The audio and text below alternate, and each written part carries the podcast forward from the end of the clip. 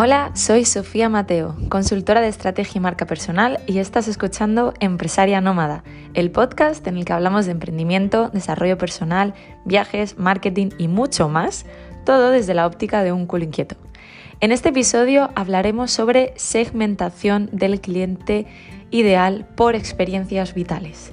Y esto que suena así tan raro y tan confuso no es más que entender el funcionamiento real que hay detrás de las personas para poder crear estrategias de marketing y publicidad que no sean intrusivas, sino que ayuden verdaderamente al cliente. Si eres una mente inquieta, este espacio es para ti. Comenzamos. Ya llevo tiempo hablándole a mis clientes de la segmentación de perfiles e intentando quitarles de la cabeza la idea preconcebida de que el avatar es básicamente edad, sexo, estado civil y profesión. Vamos, lo de mujer de 30 años casada, sin hijos, trabaja en una multinacional, morena, ojos verdes. Eso ya está demasiado trillado y lo más importante, no conecta con nadie porque no es real. Somos bastante más complejos que eso, pero por suerte disponemos de los recursos para profundizar. Hace unos días leía un estudio en el que compararon la teoría de segmentar por edades, que es la que siempre hemos estado viendo y defendiendo durante años, con la segmentación por etapas de vida o lo que yo llamo momentos vitales. Y es que no es simplemente mi opinión, sino que he estado analizando y prestando atención al comportamiento del mercado de mis clientes y me he dado cuenta que no importa tanto que tu cliente tenga 30 o 40 años, sino el momento vital que está experimentando esa persona está en un momento de transformación. Comienza a preocuparse por su salud porque hasta ese momento no le había dado mayor importancia. ¿Ha decidido poner fin a un trabajo que no le hace feliz? ¿Está en una crisis? ¿Se plantea romper con alguna creencia que le limita y frena su desarrollo? Todas esas preguntas yo me las hago, me las planteo cuando llega un cliente a mí y busco cuáles son los puntos en común de las personas que comienzan a trabajar conmigo. Pues verás, el informe de la agencia Cantar, que está disponible en internet o me lo puedes pedir a mí directamente por Instagram en arroba Mateo, explica, entre otros muchos puntos interesantes, que podemos identificar 22 acontecimientos vitales de los adultos en los que se divide la vida, produciéndose dos terceras partes de estos acontecimientos vitales entre los 25 y los 54 años. Pero claro, el problema, entre comillas, de esto es que abarca demasiadas edades diferenciadas, principalmente en tres generaciones diferentes, que las conocemos, ¿vale? Estamos hablando de la generación Z, estamos hablando de los millennials, estamos hablando de los baby boomers, ¿ok? Y este es el punto en el que ha decidido profundizar este estudio. ¿Qué es más relevante? ¿La experiencia vital o la edad? Y yo aquí te planteo una pregunta. ¿Qué nos acerca más fácilmente al cliente? Pues sigue escuchando que te sigo contando. Primero de todo, existe una clara correlación entre los acontecimientos que suceden con mayor probabilidad en la juventud, como por ejemplo emanciparse o graduarse, o los que muy probablemente ocurren en la vejez, como terminar de pagar la hipoteca o jubilarse. Esto tiene sentido que sea así. Si eres joven, es más probable que estés pensando en comprar un piso que que te encuentres ya pagando los últimos meses de la hipoteca. Y oye, si ese es tu caso, de verdad escríbeme y cuéntame cómo lo haces. ¿Vale? Este gráfico, esta, esta explicación, este mapa de correlación, se conoce como el arco de la vida de TGI y muestra los acontecimientos habituales por los que pasarán la mayoría de los consumidores a medida que vayan envejeciendo pero por útil que sea, no deja de ser una imagen generalizada que agrupa los valores que tienen mayor afinidad. En realidad, el arco de cada persona, de cada consumidor, será diferente en función de las circunstancias de su vida, con un orden de acontecimiento diferente o sucesos que se omiten por completo. Esto es súper importante que lo entendamos. Y hago aquí un pequeño recap. Es importante que tengamos en cuenta las circunstancias personales de cada persona, si bien utilicemos los eventos principales que en algún momento se van a experimentar para ayudarnos a poder organizar toda esta información y a tener un punto desde el que partir y crear nuestras hipótesis y analizar nuestros resultados. Para ayudarte un poquito con esto, te pongo algunos ejemplos de cuáles son estos momentos o circunstancias de vida que se han identificado, ¿vale? De estos 22, que no te los voy a decir, pero me los puedes pedir, tenemos, por ejemplo, la graduación, el primer trabajo, la mudanza con la pareja, el inicio de un negocio propio, un compromiso, un cambio de trabajo, despidos, la compra de una casa, el nacimiento de los hijos, el terminar de pagar la hipoteca, que los hijos se casen, que vengan los nietos y por último la jubilación, ¿vale? Te he hecho así un resumen, pero en verdad te los he contado casi todos. Y esto nos viene a decir que la segmentación por experiencias vitales puede darnos un nuevo contexto en el marketing. Y ahora, después de este rollo súper interesante, porque esto es muy interesante, que te he contado, la pregunta que te estás haciendo es, ¿y esto cómo se aplica en el negocio? ¿Cómo lo aplico yo en mi negocio? Pues principalmente te permite, te va a permitir tomar decisiones de segmentación basadas en experiencias reales y va a mejorar no solo el impacto de tus campañas, de tu publicidad, de lo que tú cuentas en redes, sino el gasto que vas a hacer en la misma, ya que puedes centrarte en un público mucho más específico y tener mayores resultados que si abres demasiado ese abanico y vas a ciegas encontrando información. Por ejemplo, te voy a poner un par de ejemplos. Te pongo el primer ejemplo que es acontecimiento vital, vender o comprar una casa.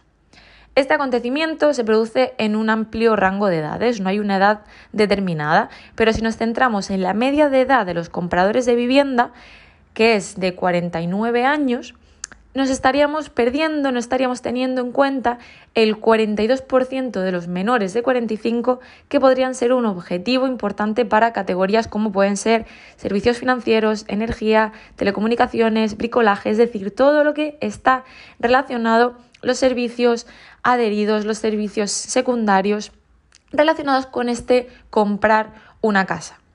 En este caso, un público objetivo basado en la edad nos haría perder importantes oportunidades de llegar a clientes potenciales y captarlos, por los que como negocio que probablemente seas, aunque seas freelance, es muy importante mirar más allá de la edad a la hora de segmentar este cliente y tener en, cuenta incorporar cuáles son sus comportamientos, cuáles son sus actitudes, cuál es ese acontecimiento vital que uso está dando de las redes sociales.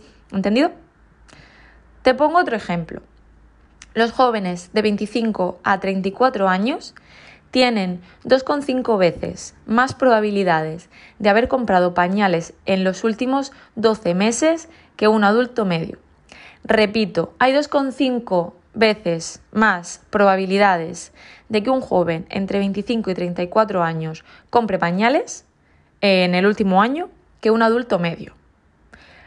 Pero las personas, y esto es de cajón, ahora lo entenderás, las personas que han tenido un hijo en los últimos 12 meses tienen 10 veces más probabilidades de haber comprado pañales que un adulto medio. Y digo que esto es de cajón porque obviamente alguien que ha tenido un hijo en los últimos 12 meses tiene más probabilidades de comprar pañales que alguien que tiene entre 25 y 34 años. Esto que es tan obvio, que es tan lógico, cometemos el error cuando segmentamos campañas de publicidad de enfocarnos en la edad en vez de enfocarnos en el momento vital. Entonces, ¿qué viene a decirnos todo esto? Que si en lugar de centrarnos en la edad, ponemos el foco en los cambios, en los hábitos de este consumidor, como por ejemplo vídeos en YouTube que ha estado buscando de cómo prepararse para la llegada de un bebé, o a lo mejor ha estado comprando libros sobre maternidad y paternidad, lo que sea. Esto nos va a poder ayudar a dirigirnos a un público mucho más específico y súper importante, tu publicidad, tus campañas no van a ser vistas como intrusivas, sino como resolutivas. Y ojo a esto porque es mega importante y te lo voy a repetir.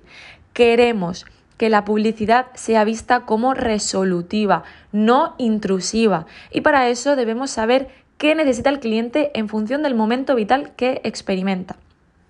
Espero que esto te haya quedado claro.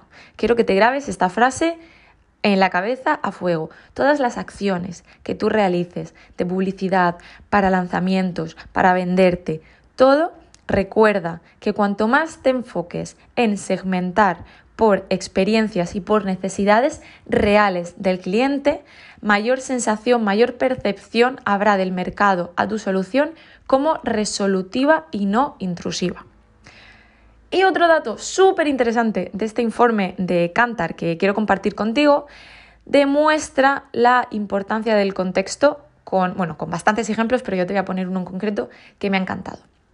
Dentro de este estudio de, de, mercado lanzaron varias afirmaciones. Una de estas afirmaciones era me gusta correr riesgos. Ante esta afirmación, un 59% de la generación Z respondió positivamente frente a solo un 38% de los baby boomers y un 28% de la generación silenciosa, o sea, nuestros abuelitos.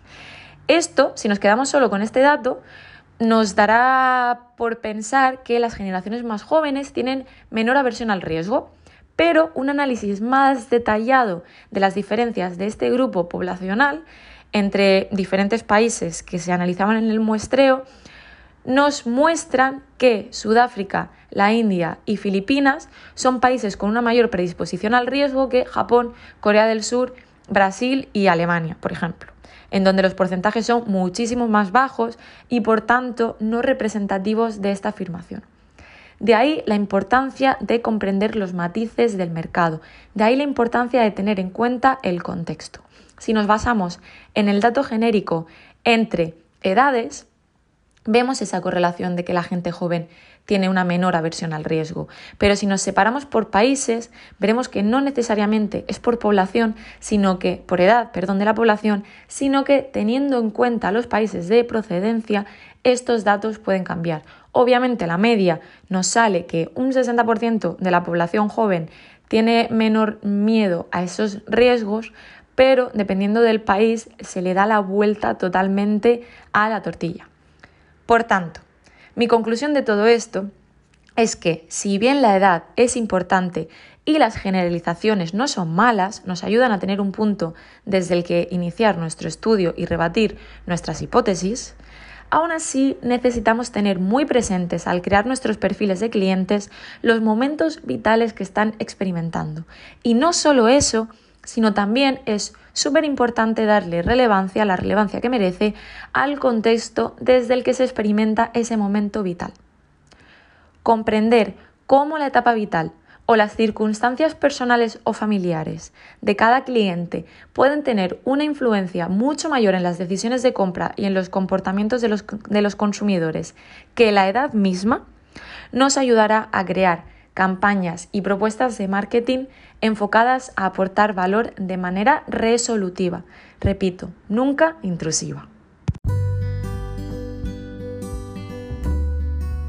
Esto ha sido todo por hoy. Sí que es verdad que me he alargado un poquito más de los podcasts a los que estás acostumbrado, pero espero aún así que te haya gustado y si es así, déjame una valoración para ayudarme a llegar a más personas.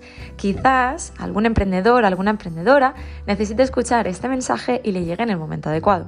Recuerda que puedes encontrarme en Instagram en arroba soy Mateo o contactarme a través de mi web pequeñasdosis.com. Estaré deseosa de leerte y de saber que este contenido te ayuda. Nos vemos en el próximo episodio.